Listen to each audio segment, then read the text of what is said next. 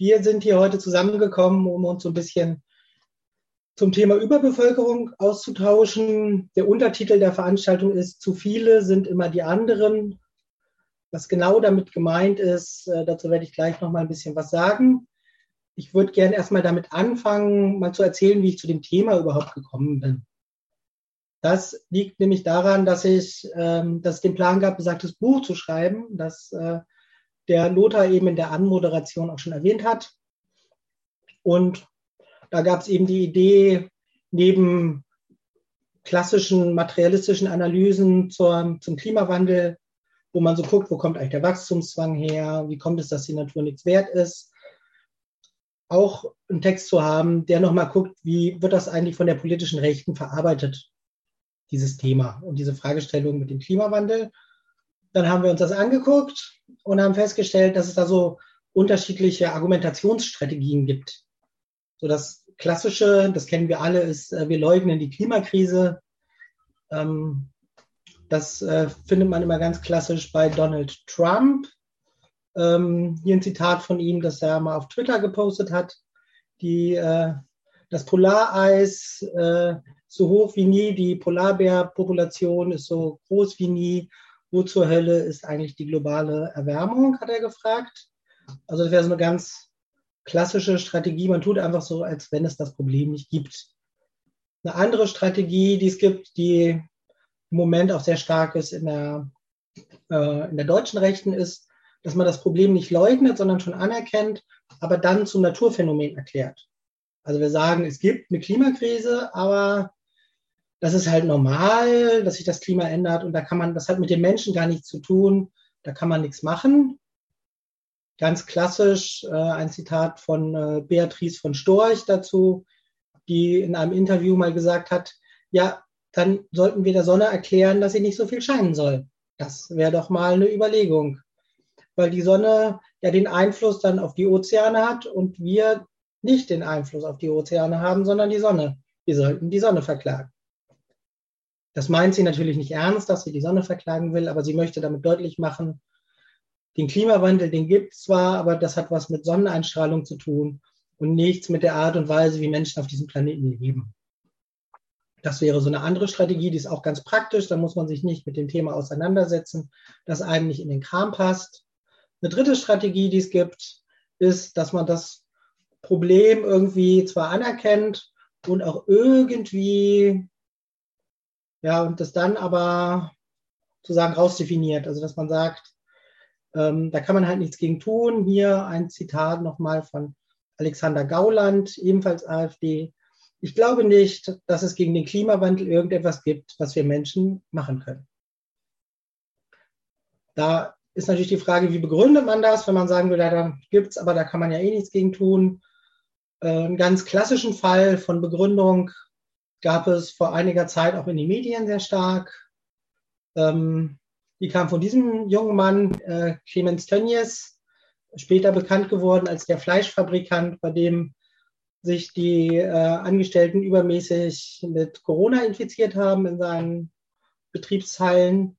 Der hat mal äh, beim Tag des Handwerks in Paderborn zur Frage der ökologischen und ökonomischen Zukunftsherausforderungen gesprochen und hat dann dieses relativ bekannt gewordene Zitat losgelassen. Warum gehen wir eigentlich nicht her und geben das Geld dem Gerd Müller, unserem Entwicklungsminister? Und der spendiert jedes Jahr 20 große Kraftwerke nach Afrika. Dann hören die auf, Bäume zu fällen und hören auf, wenn es dunkel ist, wenn wir sie nämlich elektrifizieren, Kinder zu produzieren. Ich bin in Sambia gewesen, dort gibt es 14,6 Kinder pro Pärchen ja, was machen die, wenn es dunkel ist? Ja, was machen die Afrikaner, wenn es dunkel ist? Das wissen deutsche Konservative schon ganz lange. Die Älteren von uns erinnern sich vielleicht noch an Gloria von Thurn und Taxis. Das, äh, die Dame, die man ja auch sehen kann, die ähm, hat bei einem Interview bei Friedmann mal gesagt, Afrika hat Probleme wegen fehlender Verhütung. Da sterben die Leute an AIDS, weil sie zu viel schnackseln der Schwarze schnackselt gerne. Also da äh, drückt sich sozusagen aus, wie der deutsche Konservatismus ganz offensichtlich äh, sich sozusagen die Welt konstruiert.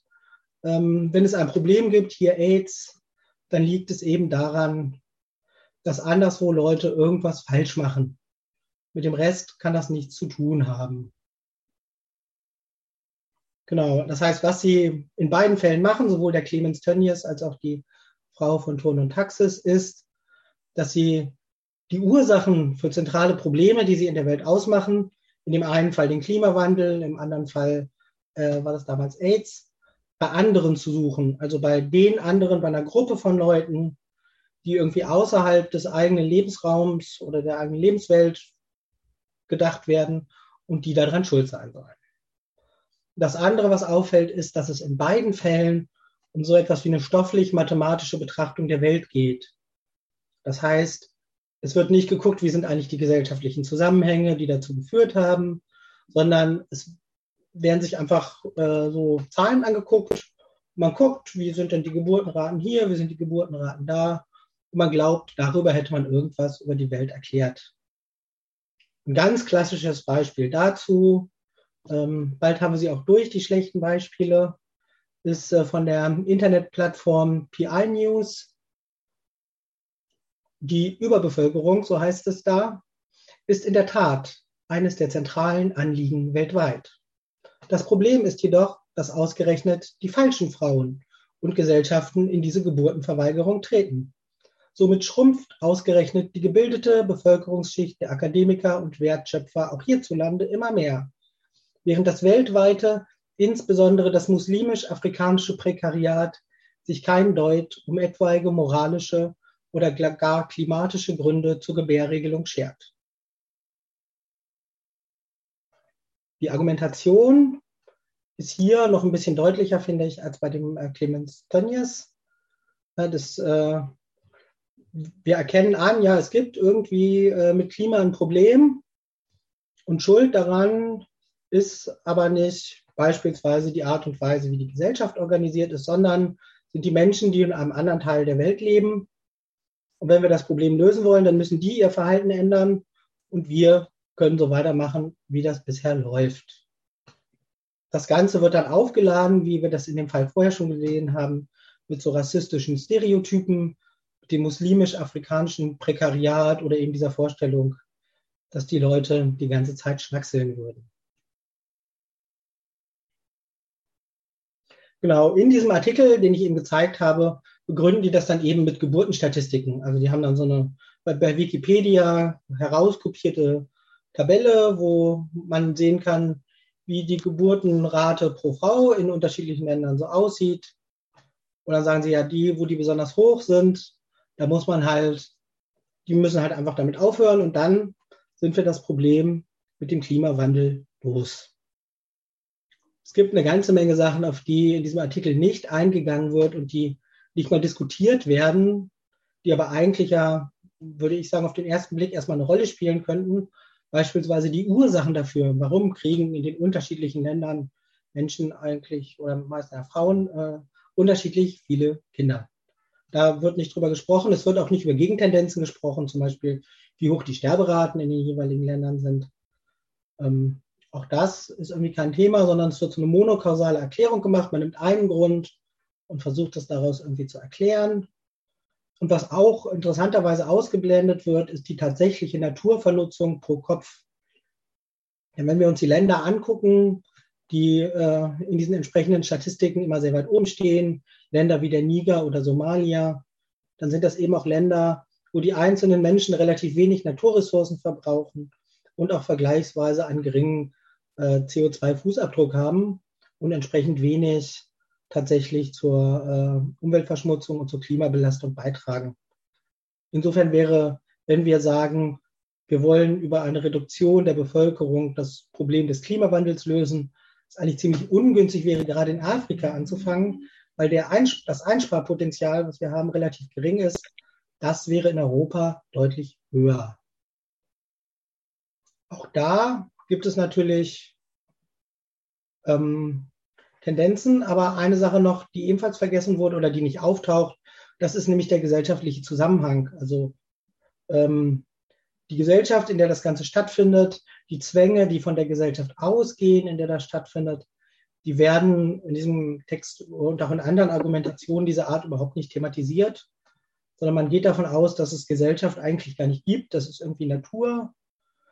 Und ähm, dann versucht man aus den Sachen, die man da so vorfindet, einfache Schlüsse zu ziehen.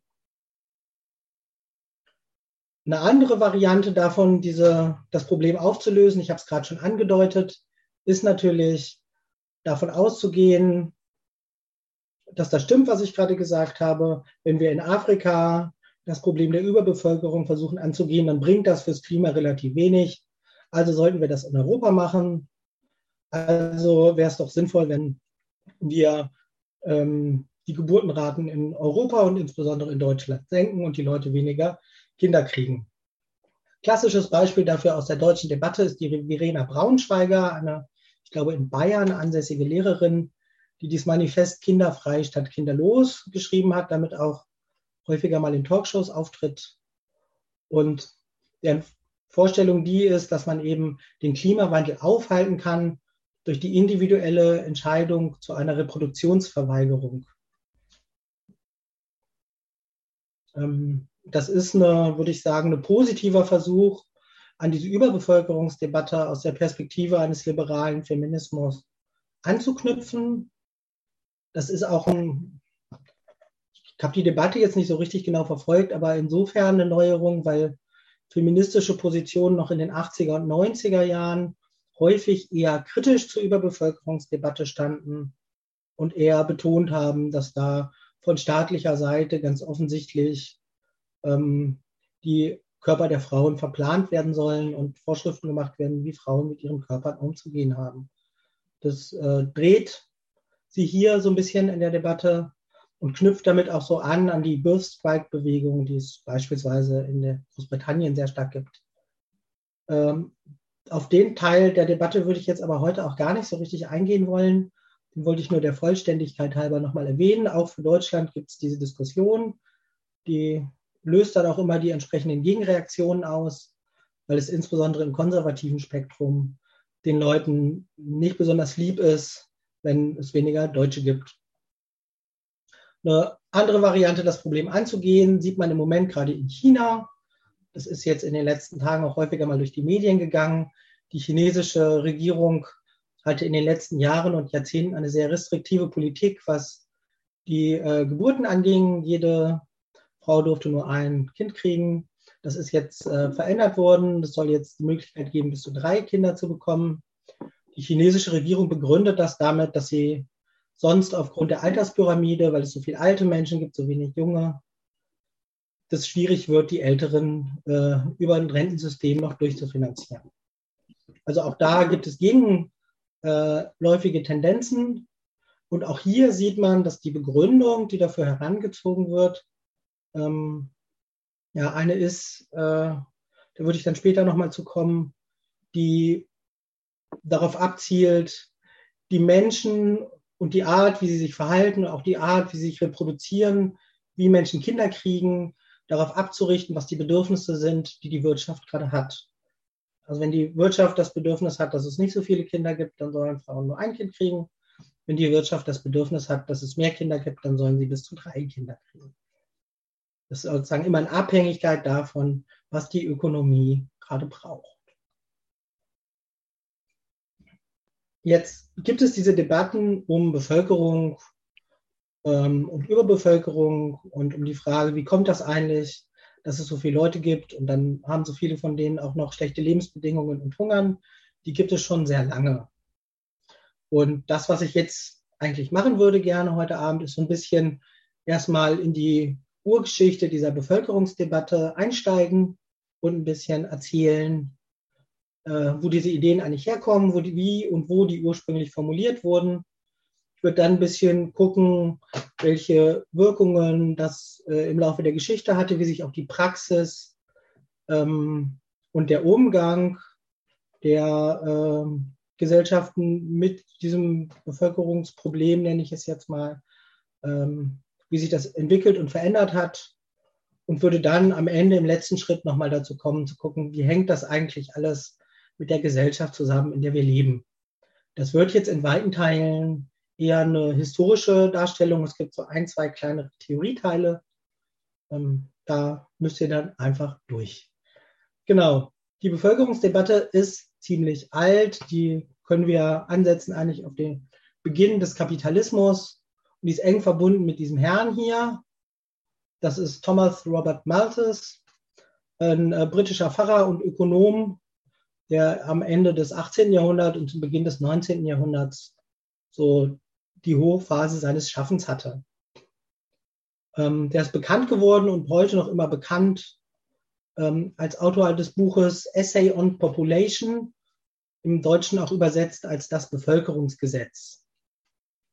Ähm, Leute, die sich auf diese Ideen von dem Malthus berufen und äh, die in der politischen Öffentlichkeit die Position vertreten, das grundlegende Problem, mit dem wir es zu tun hätten, wäre gerade eine Überbevölkerung, werden deshalb oft auch Malthusianer genannt. Das geht also auf diesen Herrn zurück. Um zu verstehen, was der gemacht hat in dieser historischen Phase, in der er gelebt hat, der hat dieses Essay on Population irgendwann Ende des 18. Jahrhunderts geschrieben, 1799 oder sowas. Ähm, ist es, um das zu verstehen, ist es wichtig, sich nochmal kurz vor Augen zu führen, in welcher historischen Situation der Mann eigentlich gelebt hat und was so in den Jahren, bevor er das geschrieben hat, passiert ist.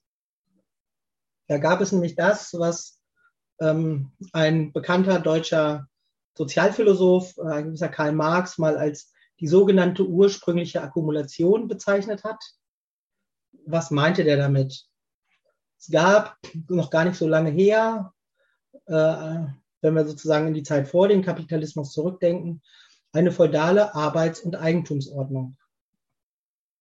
Und die beinhaltete, dass die ganzen Menschen, nehmen wir jetzt als Beispiel die Bäuerinnen und Bauern in einem englischen Dorf, ähm, dass die Leute ähm, innerhalb dieses Dorfes ein fein justiertes Instrumentarium haben, das unterschiedliche Nutzungsrechte oder Zugriffsrechte auf die Landnutzung in dem Dorf regelt oder ermöglicht, die es allen, die da leben, ermöglicht, irgendwie zu überleben. Also es gibt dann beispielsweise das äh, Recht auf die zweite Lese, so hieß das, die äh, oder dieses Recht beinhaltete dann, dass wenn die Leute, die das Stück Land gepachtet haben, das abgeerntet haben einmal, dann dürfen die anderen äh, da auch nochmal drüber gehen und den Rest mitnehmen, der noch liegen geblieben ist. Und so wurde dann sichergestellt, dass alle irgendwie was kriegen. Die Vorstellung, die wir heute kennen, dass äh, es eine Person gibt, der dieses Stück Land gehört und auch nur die dieses Stück Land nutzen und betreten darf und alle anderen völlig davon ausgeschlossen sind, ist eine Vorstellung von, einem, ja, von der Art, wie wir uns zur Welt verhalten, die die Leute damals nicht gekannt hätten. Ähm, dann kam eben das, was dieser Karl Marx als die sogenannte ursprüngliche Akkumulation bezeichnet hat. Ähm, es kam nämlich zu einer sogenannten Einhegung, den sogenannten Enclosures. Da haben die nämlich einfach äh, Mauern um die jeweiligen Landstücke gezogen. In diesem Bild sieht man das ganz schön, finde ich. Ähm, und haben dann die einzelnen Parzellen Leuten zugeteilt. Und diese Leute hatten dann die Möglichkeit, die entsprechenden Äcker zu bearbeiten, da was anzubauen und da Sachen zu machen. Das Ganze wurde damit verbunden, dass die Pacht für diese Ländereien erhöht wurde und ähm, dass die Produktion die auf diesen Ländereien stattgefunden hat, sich verändert hat. Vorher wurde dort vornehmlich Lebensmittel produziert für die Leute, die vor Ort gelebt haben. Dann wurde die Produktion größtenteils umgestellt auf Wollproduktion. Das heißt, die haben da ganz viel Schafe drauf getrieben, um Wolle herzustellen, um die frühe Wollmanufaktur irgendwie zu unterstützen und dafür Rohmaterialien zu kriegen. Das hat sich ökonomisch mehr gelohnt. Ähm, dadurch wurden natürlich weniger Nahrungsmittel produziert beziehungsweise die Leute, die da vorher Nahrungsmittel von holen konnten, hatten überhaupt gar keine Zugriffsmöglichkeiten mehr aufgrund dieser Veränderung von gesellschaftlichen Regeln der Eingrenzung dieser Zugriffsrechte. Also es kommt, ne, wie gesagt, zu dieser Entbettung der Bauernschaft aus den bisherigen sozialen Bezügen. Das hat so ein bisschen zwei Dimensionen. Ich will da gar nicht Da kann man einen eigenen Vortrag drüber halten. Ich will es nur ganz kurz erwähnen. Das eine ist eben, dass Privateigentum in dem Sinne entsteht, wie wir das heute kennen. Da nutzt es oder hilft es immer ein bisschen, sich nochmal an die lateinischen Wurzeln des Begriffes privat zu erinnern. Es kommt nämlich vom lateinischen privare, das bedeutet so viel wie berauben. Also Privateigentum ist von vornherein schon immer beraubtes Eigentum, weil es nämlich die Menschen der Möglichkeit beraubt, darauf überhaupt zugreifen zu können. Eine Gesellschaft von Privateigentümerinnen ist eine Gesellschaft, in der alle nur auf einen ganz kleinen Teil des gesellschaftlichen Reichtums zugreifen können und von dem ganz großen Teil des gesellschaftlichen Reichtums ausgeschlossen sind. Sozusagen eine Gesellschaft der durchgesetzten Verarmung, könnte man auch sagen. Und das andere ist, dass die äh, sozialen Bezüge, der die Leute in vorkapitalistischen Zeiten ausgesetzt waren, ja äh, zerschlagen sind, nicht mehr vorhanden sind. Die Menschen ihre, ihre Gesellschaftlichkeit anders herstellen müssen. Und das tun sie eben, indem sie arbeiten müssen und über diese Arbeit versuchen, an die Dinge zu kommen, die sie zum Leben brauchen. Also sie stellen ihre Bezüge über ihre Arbeitsprodukte her. Das Ganze hatte zur Folge, dass es äh, eine sehr krasse Verarmung gab äh, in, der, in dieser Zeit. Und die Verarmung so krass war, dass auch die gesellschaftlichen Eliten das nicht so richtig gut mit ansehen konnten. Dann äh, haben die versucht, da sozusagen darauf zu reagieren und haben das sogenannte Speenham-Land-Gesetz erlassen. Äh, auch da kann man eigene Vorlesungen und Vorträge drüber halten. Im Prinzip ging es darum, die einzelnen Arbeiterinnen und Arbeiter, sobald die irgendwie arbeiten oder zumindest deutlich machen, dass sie fleißig sein wollen, finanziell so unterstützt werden, dass sie auf jeden Fall über die Runden kommen und nicht verhungern müssen. Also ist so ein bisschen der Versuch, äh, das Recht auf Leben auch im Rahmen der neuen gesellschaftlichen Logik aufrechtzuerhalten. Und die neue gesellschaftliche Logik sieht halt nicht mehr vor, dass alle Menschen tatsächlich durchkommen, sondern da kommen halt nur die durch, die Arbeitsprodukte haben, die sie verkaufen können. Ähm, und wenn sie damit nicht erfolgreich sind, dann geht eben das Recht auf Leben flöten.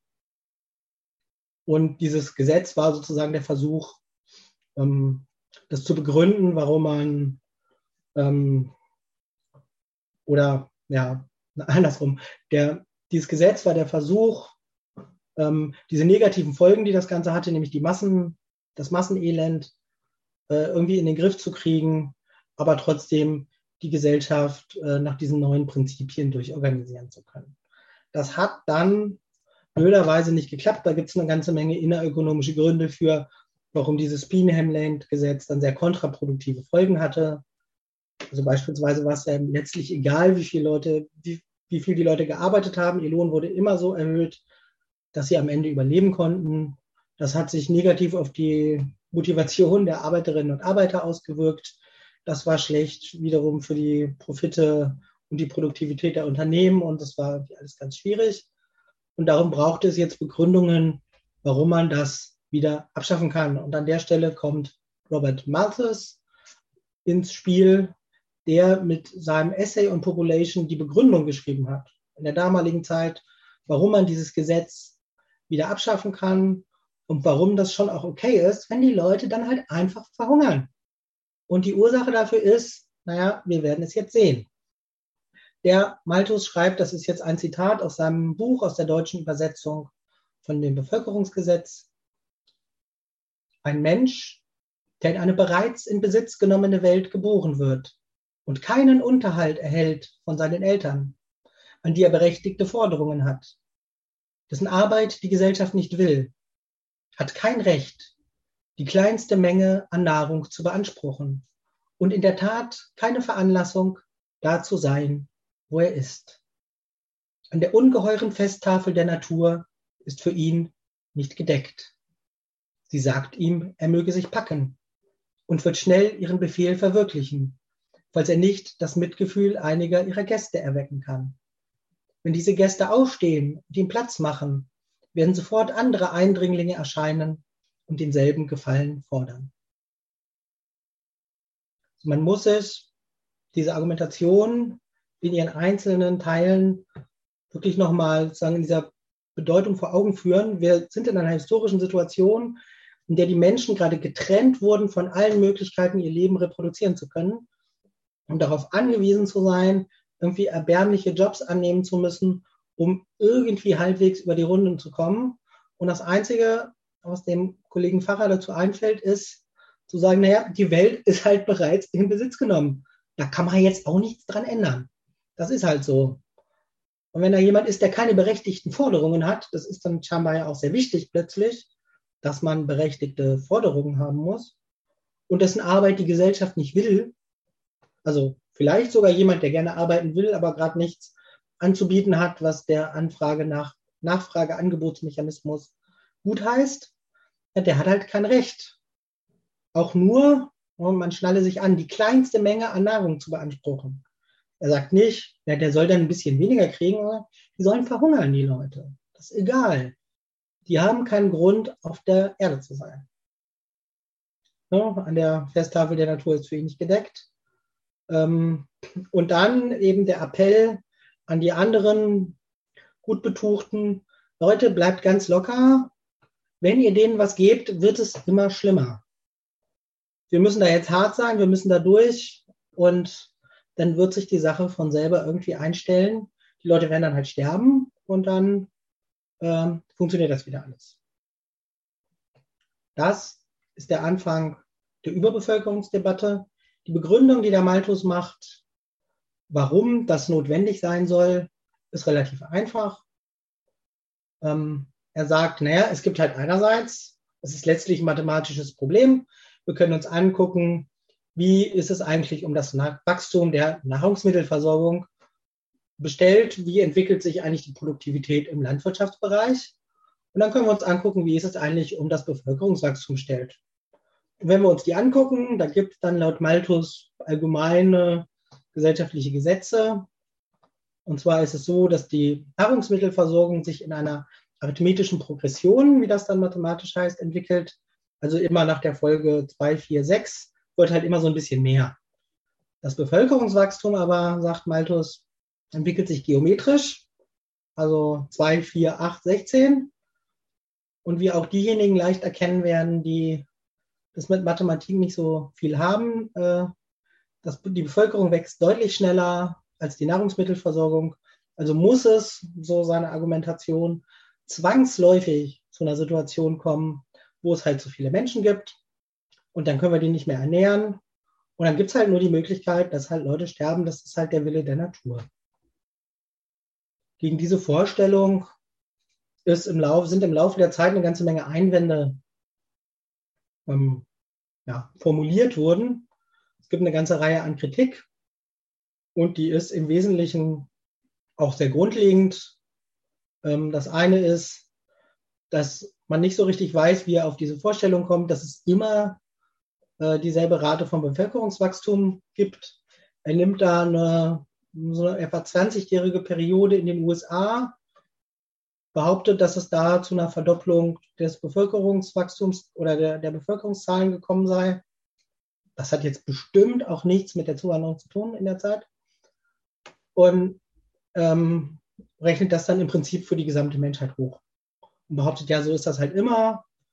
Da kann man dann nichts machen.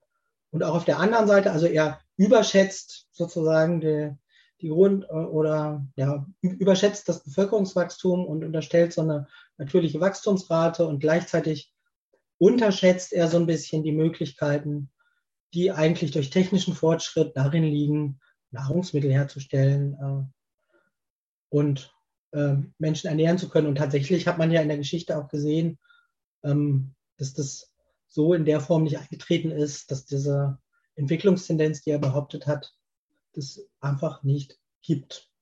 Dann stellt sich natürlich die Frage, wie kommt das eigentlich? Also wie kommt er auf die Idee, dass das so sein soll? Wie kann man das überhaupt erklären? Was ist der sozusagen intellektuelle Fehler, den der Mann macht? Außer dass er vielleicht einfach ein Interesse daran hat, als Teil des Landadels äh, in England ähm, seine Ausgaben für Soziales ein bisschen kürzen zu wollen. Da wenn wir uns aber der Frage zuwenden wollen, wo ist eigentlich sozusagen dieser analytisch-ideologische Fehler, äh, gibt es wieder diesen Autor, den ich am Anfang schon mal erwähnt habe, der sich da ein bisschen Gedanken darüber gemacht hat, dass dieser Karl Marx, der hat sich in mehreren Schriften auch durchaus intensiv mit Malthus beschäftigt und hat da so ein bisschen zwei Thesen zu aufgestellt. Die eine ist, dass er sagt, na, der Malthus, der verwechselt da halt einfach zwei Sachen. Der verwechselt nämlich einmal die, wie Marx das dann nennt, die Means of Employment, also die Beschäftigungsmittel und die Means of Subsistence, die Mittel des Lebensunterhalts. Worauf er damit hinaus will, ist das, was ich eben versucht habe deutlich zu machen. Der Malthus tut so, als gäbe es keine, es gäbe es zu wenig Essen für die Menschen, um satt zu werden. Tatsächlich gibt es nur zu wenig Einkommen für die Menschen, um sich die Nahrungsmittel, die es gibt, kaufen zu können. So, das Problem. Ähm, und das Problem äh, ist sozusagen ein, ein kategoriales, da kommen wir später nochmal drauf zurück. Der Marx behauptet im Rahmen seiner Argumentation, dass dieser Widerspruch oder diese Verwechslung, die davor liegt zwischen den natürlichen Möglichkeiten auf etwas zuzugreifen und der gesellschaftlichen Vermittlung, das auch praktisch umsetzen zu können, einer ist, der sich durch die gesamte kapitalistische Gesellschaftsformation durchzieht ähm, und den man zum Ausgangspunkt aller Kritik machen sollte. Es gibt noch einen anderen, äh, damit sehr eng verwandten Punkt von Marx, ähm, denn er sagt, naja, der Malthus, der ignoriert das Gesetz der kapitalistischen Akkumulation, sagt Marx.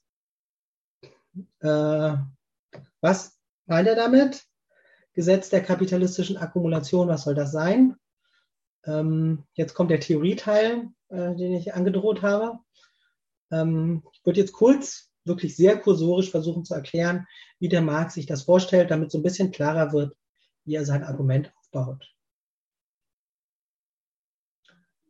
Durch diese Entbettung, die ich geschildert habe im Rahmen der sogenannten ursprünglichen Akkumulation haben wir eine Situation, in der die Menschen ihr Leben nur dadurch erhalten können, dass sie es schaffen, anderen Menschen irgendwie mit anderen Menschen äußerliche Beziehungen einzugehen, indem sie Waren an diese anderen Menschen verkaufen. Für ganz viele, klar, ist das die wahre Arbeitskraft, weil das ist die einzige, die sie zur Verfügung haben. Aber äh, egal welche Waren das sind, die sie haben, ist ihre einzige Möglichkeit, Sozialbeziehungen zu anderen herstellen zu können. Und diese verallgemeinerte Warenproduktion, die sich durchsetzt in dieser Zeit äh, auf, dem, äh, Kontin äh, auf den äh, englischen Inseln, der ist äh, sozusagen, bringt eine allgemeine, allseitige Konkurrenz der Menschen gegeneinander hervor. Um die, weil die Menschen müssen, um ihr eigenes Leben erhalten zu können, sich mit ihren Produkten am Markt bewähren. Die müssen also irgendwie erfolgreich irgendwas herstellen können, was sie dann loswerden. Und sie müssen es schneller, besser, einfacher herstellen können, als die anderen das machen, weil sonst werden halt die Produkte der anderen gekauft und nicht die von ihnen.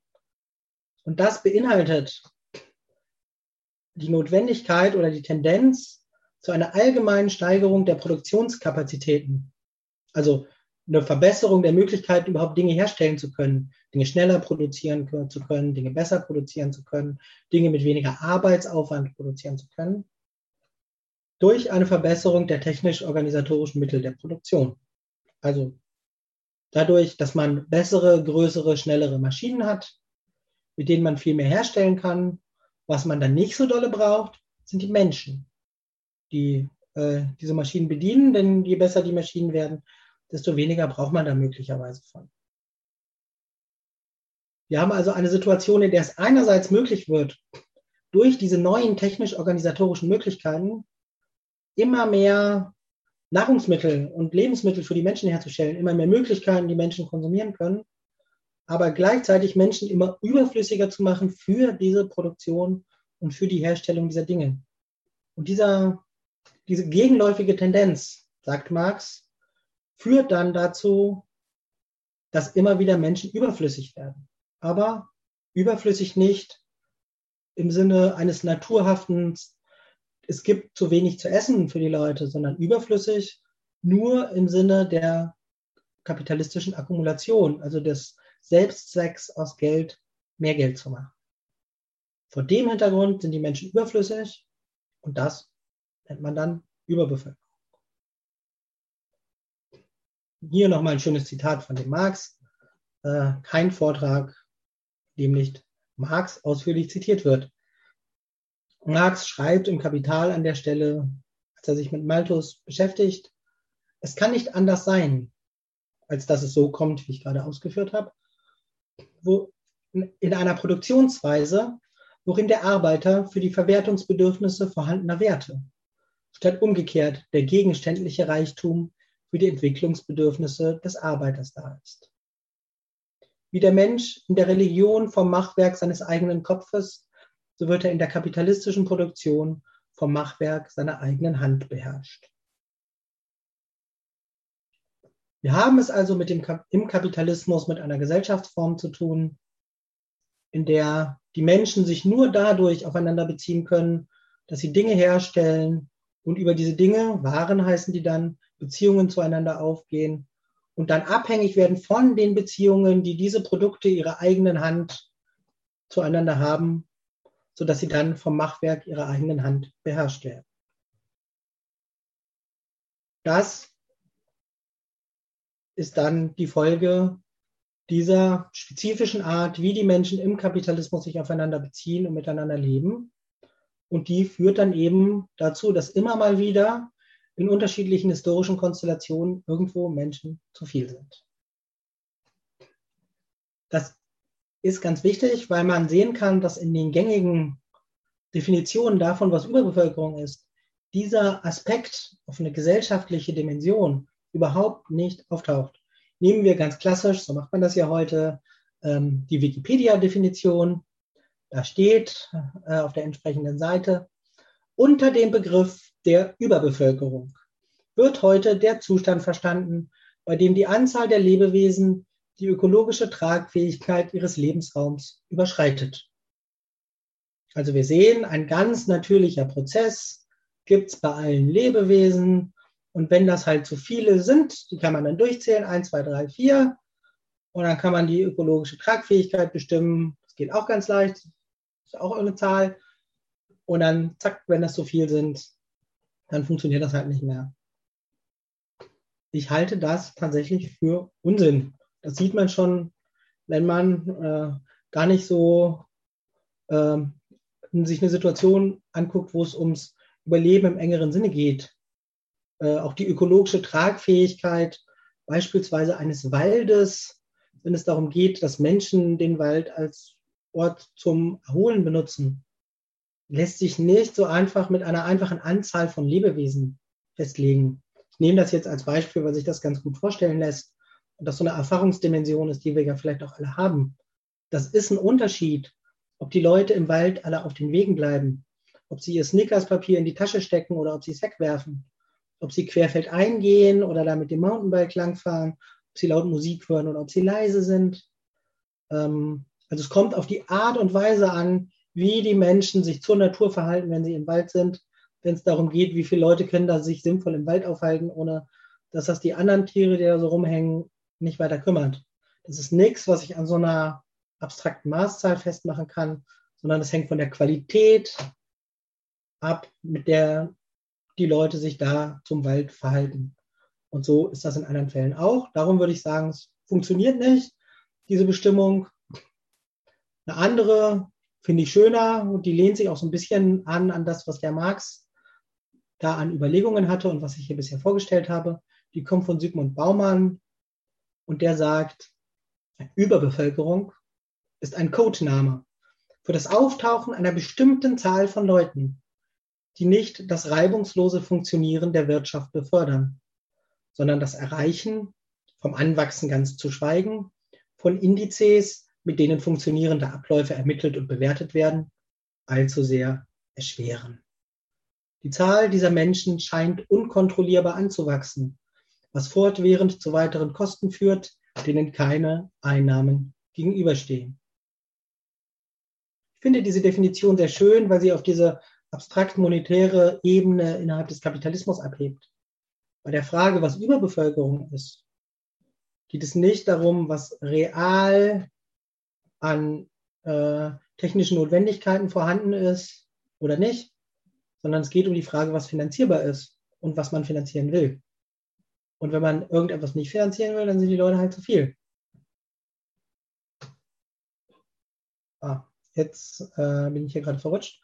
So, ähm, das verändert sich natürlich. Also wer da als zu viel gilt und was dann mit diesen Leuten passiert, die als zu viel gelten, verändert sich im Laufe der historischen Entwicklung ganz grundlegend. Ich würde mal so zwei, drei Spots setzen und die auch gar nicht lange abhandeln. Ich hinke, glaube ich, schon hinter der Zeit her.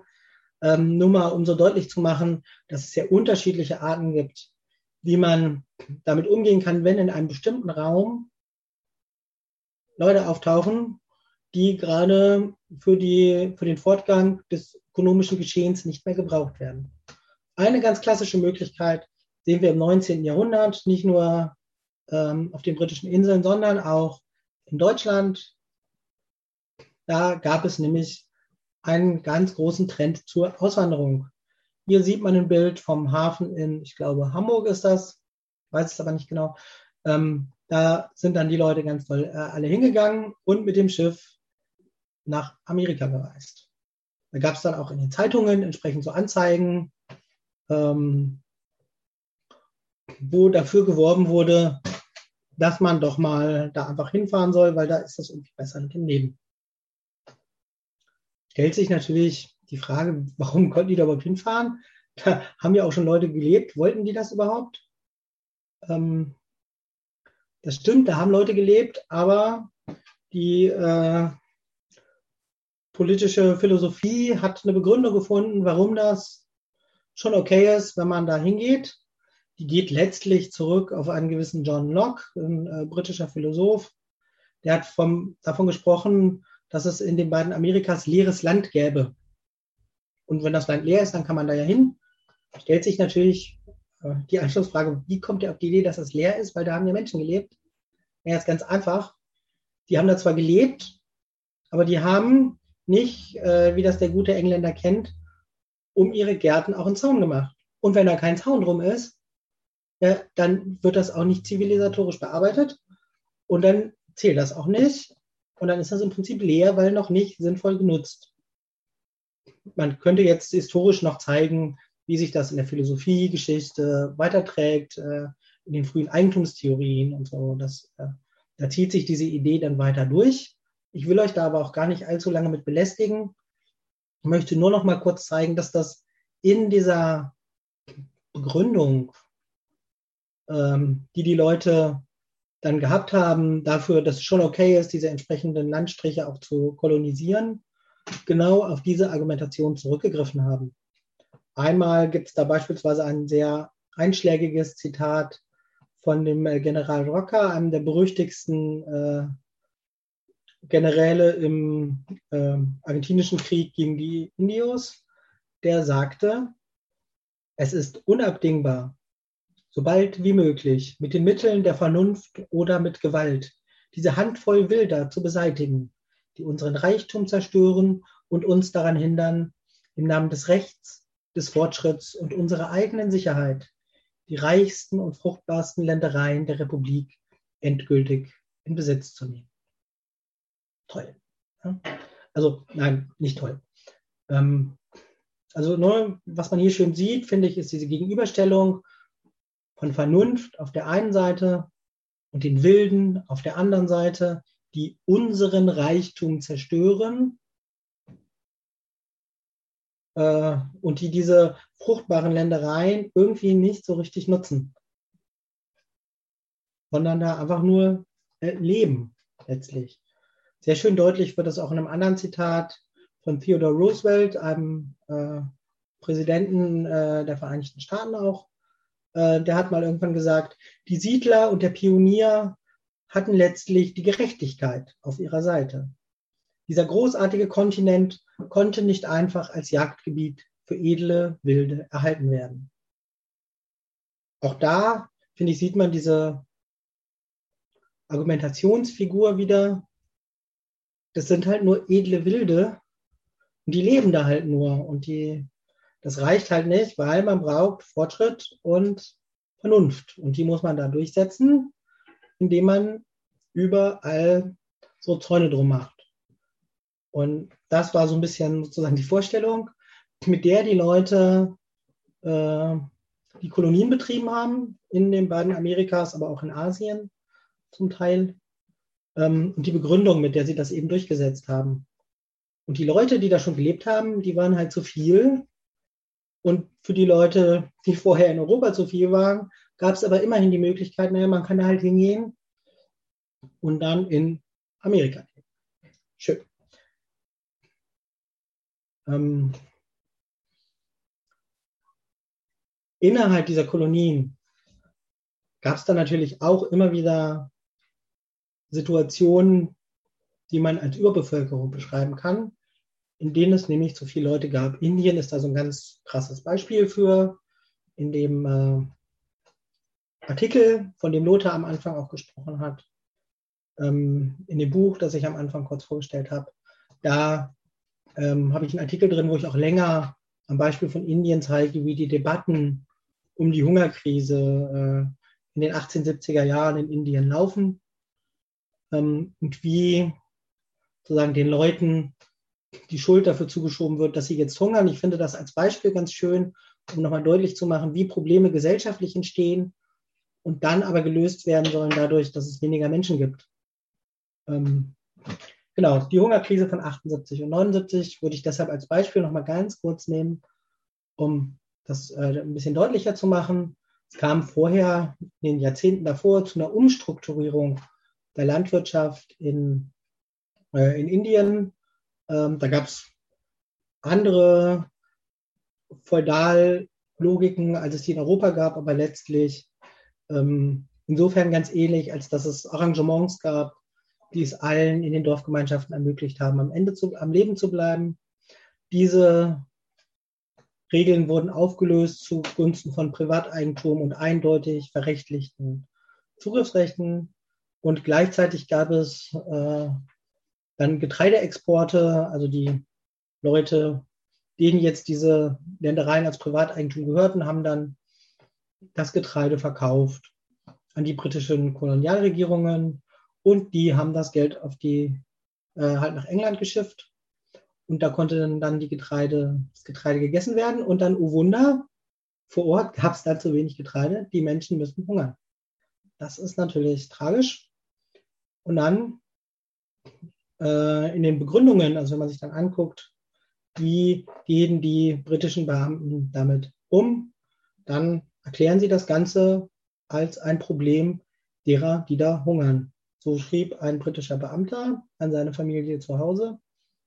Die Neigung dieser Armen, das Brot der Faulheit zu essen, ihre Angst, auf Anordnung ihr Zuhause zu verlassen und längere Wege in Kauf zu nehmen, ihre Wahl, lieber unter extremer Armut zu leiden, als einfache und sinnvolle Befehle zu befolgen, kann nur von denen nicht verstanden werden, die es selbst gesehen haben und diese Dinge kennen.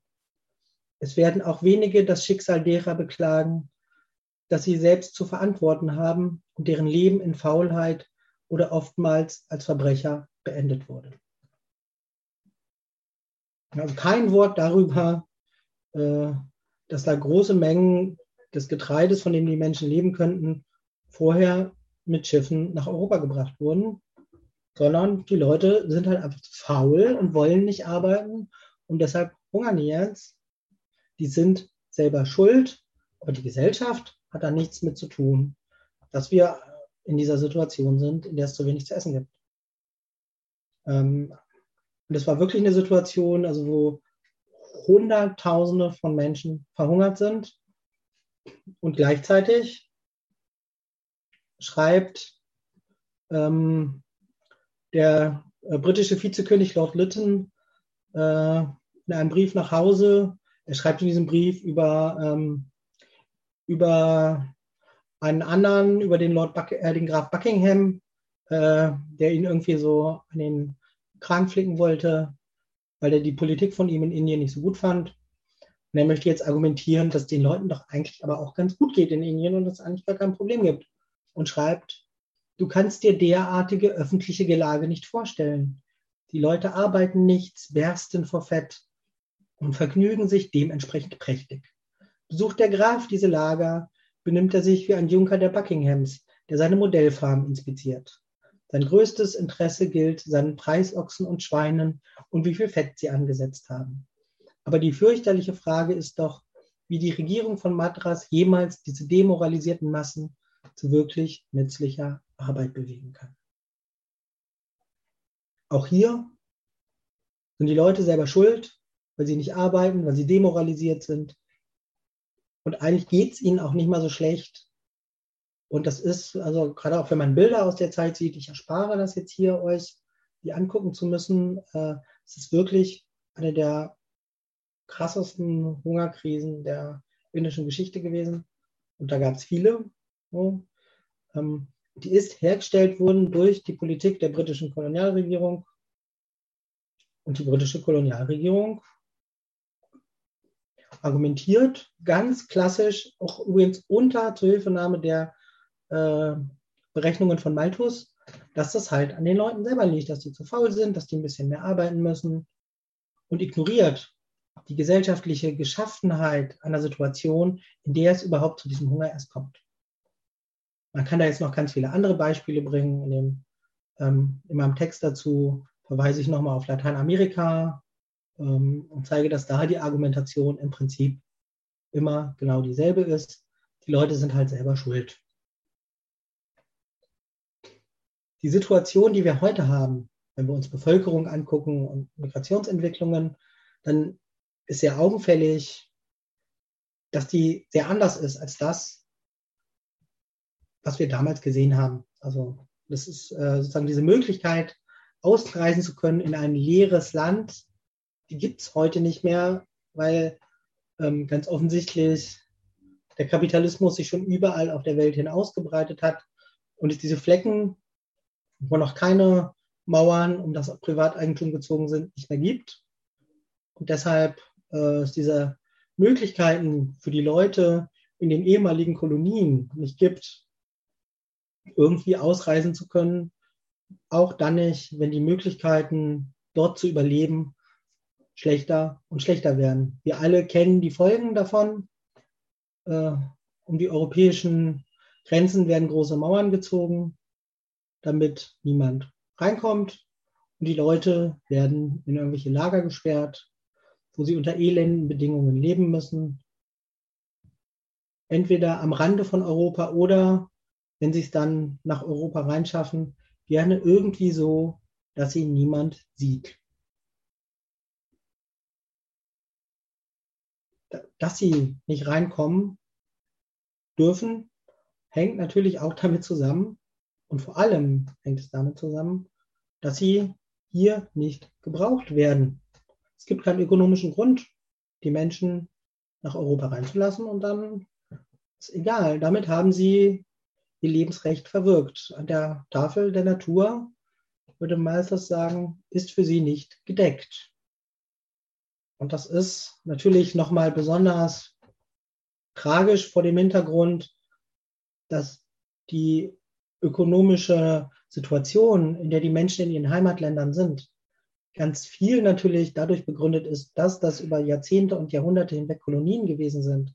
Die Ökonomie und die Natur in den Ländern auf eine bestimmte Art und Weise zugerichtet wurde, dass die Menschen heute dort keine Lebenschancen haben. Ähm, und die Begründung dafür im öffentlichen Diskurs ist nach wie vor, na, es gibt halt zu viele Leute. Daran liegt das, dass die alle hungern. Es liegt nicht an der Art und Weise, wie die Welt verfasst ist, sondern daran, dass das einfach empirisch zu viele Menschen sind. Das ist aber falsch. Die Ursachen von Hunger in der Welt liegen nicht in einem ungünstigen Verhältnis von Menschen und Nahrungsmitteln. Zentral ist nicht die Anzahl der Menschen, sondern die Art und Weise, wie diese Menschen sich zueinander und zu ihrer Umwelt oder zur Natur verhalten. Das gilt nicht nur für die Frage von Hunger und Hungerkrisen, das gilt auch für die Klimakrise. Nicht die Zahl der Menschen ist hier das Problem, das Problem ist die Art und Weise, wie die Gesellschaft organisiert ist, in der diese Menschen sich aufhalten müssen. Insofern ist die Debatte um Überbevölkerung im Wesentlichen ein Ablenkungsdiskurs. Wer nicht über den Kapitalismus reden will und wer nicht über die desaströsen Folgen des Kapitalismus für die Ökologie und für die Menschen auf diesem Planeten reden will, der braucht Lösungsangebote, die zwar Veränderungen versprechen, die so tun, als würde sich irgendwas verbessern, aber letztlich alles beim Alten lassen. Und genau das ist der Sinn und Zweck der Überbevölkerungsdebatte.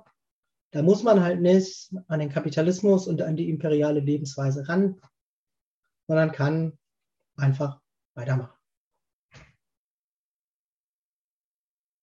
Jetzt ist das natürlich erstmal, das kann man leicht sagen, ne, das liegt doch alles am Kapitalismus. Ähm, stimmt ja auch, insofern ist es auch leicht gesagt.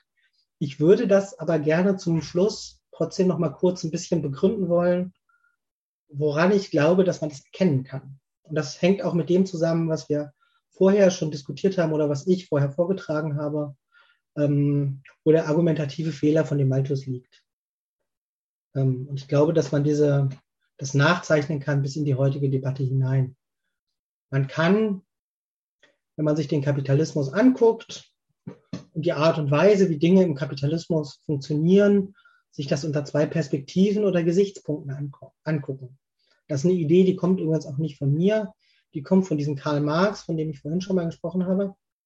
Ähm, der baut das Buch am, oder der baut das Argument am Anfang seines zentralen Buches, das Kapital heißt das Ding, auf äh, und argumentiert sozusagen, dass es diese beiden Perspektiven gibt, mit denen man sich die Welt angucken kann, dass die auch miteinander verschränkt sind, aber dass das zentral ist, die auseinanderzuhalten, um die Dynamik dieser Gesellschaftsformation verstehen zu können und sie sinnvoll kritisieren zu können. Das eine ist die sinnlich-stoffliche Dimension, so nenne ich sie mal. Das ist das, wenn wir uns die Dinge angucken, so wie sie uns entgegentreten. Dann sehen wir nutzbare Dinge, Dinge, mit denen wir was machen können, die wir nutzen können. Wir sehen Äpfel und Bananen und Tische, auf die wir die stellen können, Autos, mit denen wir durch die Gegend fahren können, leider viel zu viele noch immer, sind Dinge, die mehr oder weniger nützlich sind. Wir sehen technische Möglichkeiten.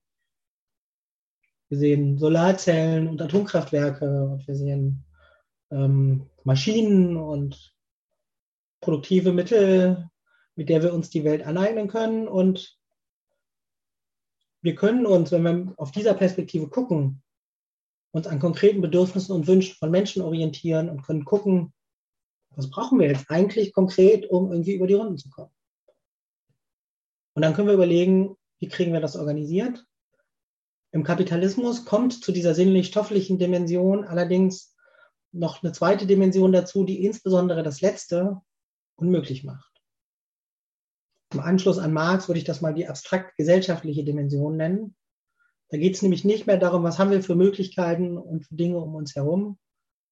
Da erscheinen die Dinge nicht aufgrund der Tatsache, dass sie nützlich sind und wofür sie nützlich sind vor allem, sondern einfach nur als bezahlbare Dinge.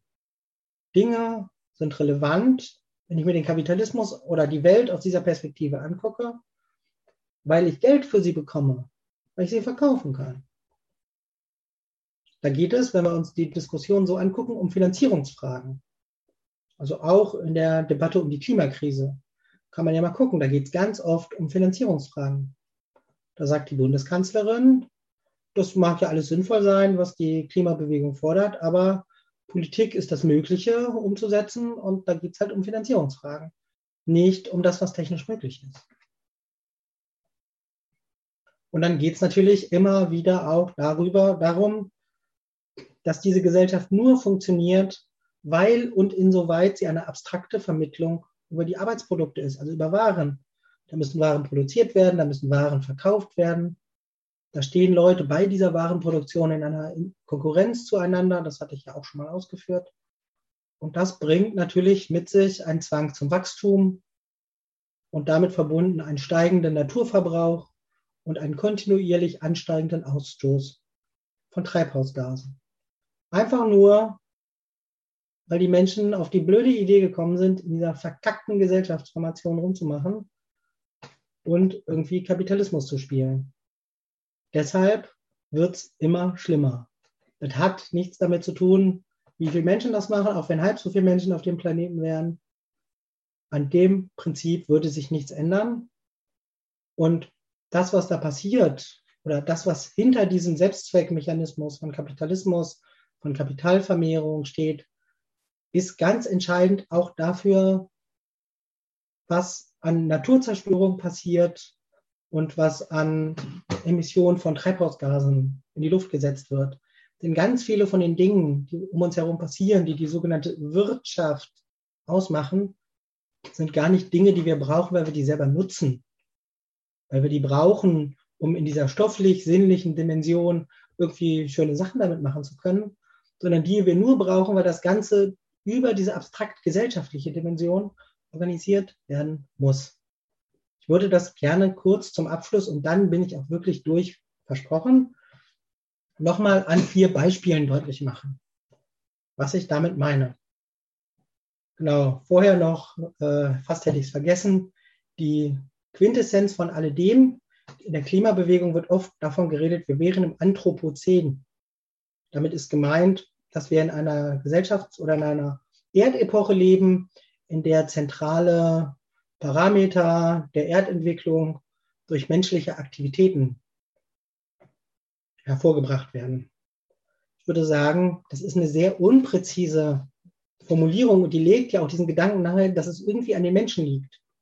Ihr kennt vielleicht diese ähm, schönen äh, Memes oder Grafiken, äh, wo man so Erdplaneten sieht und da steht drauf, ich habe Mensch, ich bin krank oder so.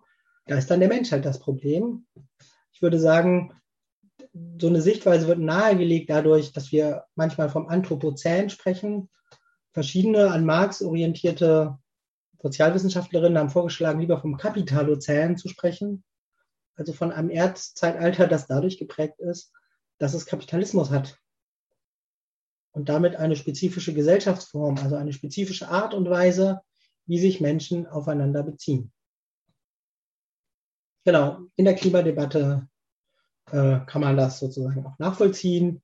Die Frage, die wir uns dann stellen könnten, wäre, liegen die Ursachen der Klimakrise in konkret technischen Aspekten oder in der spezifischen Gesellschaftsform des Kapitalismus? Ich würde sagen, es spricht sehr viel dafür, dass eine ganze Menge von Naturzerstörung und Emissionen, die stattfindet, an der spezifischen Art und Weise liegt, wie wir uns im Kapitalismus aufeinander beziehen. Kurz ein paar Beispiele. Erstmal muss im Kapitalismus etwas produziert werden. Und wir alle kennen dieses Problem. Ich will das deshalb auch gar nicht ähm, groß auswälzen. Man nennt es geplante Verschwendung. Geplante Obsoleszenz ist der äh, schwer auszusprechende Fachbegriff dafür.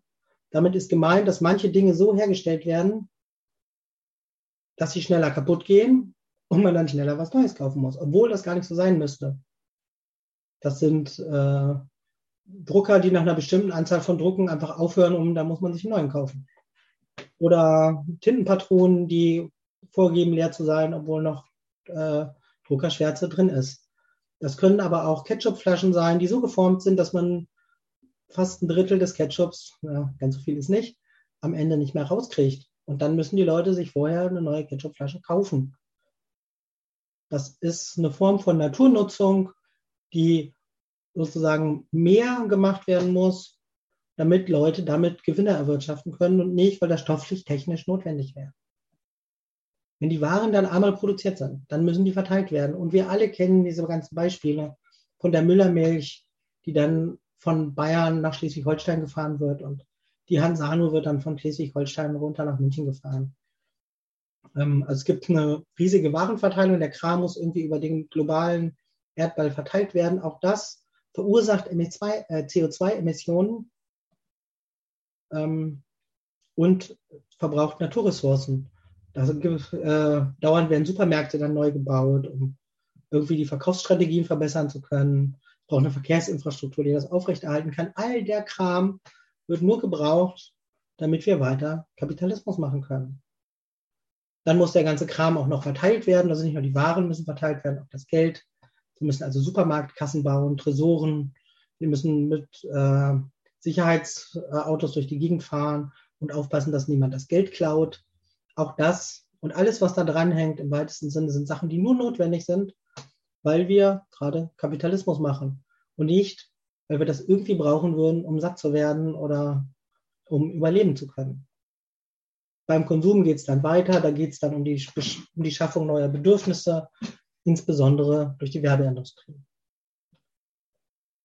Worauf ich damit hinaus will, ist, alle diese Sachen, wenn wir die zusammennehmen, auch da eigentlich eigener Vortrag, sehen wir, dass es unglaublich viel gibt an ökonomischen Tätigkeiten und an Verbrauch von Naturressourcen und von Umweltverschmutzung und von Emissionsausstoß, die ganz konkret dadurch begründet sind, wie wir in dieser Gesellschaft leben und wie die sozialen Beziehungen in dieser Gesellschaft strukturiert sind und die nicht notwendig wären, wenn wir rein vom, von den stofflichen und den technischen Notwendigkeiten und Möglichkeiten ausgehen würden. Das verhindert der Kapitalismus aber, weil alles, was passiert, erst durch das Nadelöhr von Kaufen und Verkaufen durchgepresst werden. Wenn wir diese gesellschaftlichen Hintergründe ausblenden, dann bleibt nicht viel übrig, als zu sagen, ja, dann muss es einfach daran liegen, dass es zu viele Menschen sind. Das ist aber falsch. Und ich halte diese Debatte deshalb auch für so gefährlich, weil sie eben von den eigentlich zentralen Fragen ablenkt. Nämlich von der Frage, wie kriegen wir das eigentlich hin, unsere Gesellschaft so zu organisieren, dass wir auf diesen ganzen Quatsch, den ich eben erzählt habe, einfach verzichten können und die entsprechenden Ressourcen, die dafür draufgehen, nutzen können, um halt irgendwie satt zu werden und ein schönes Leben zu haben. Und damit hat sich die Überbevölkerungsdebatte dann erledigt. Und was zu viel ist, ist dann eben der Kapitalismus. Und dann brauchen wir Kapitalismuskritik statt Bevölkerungspolitik.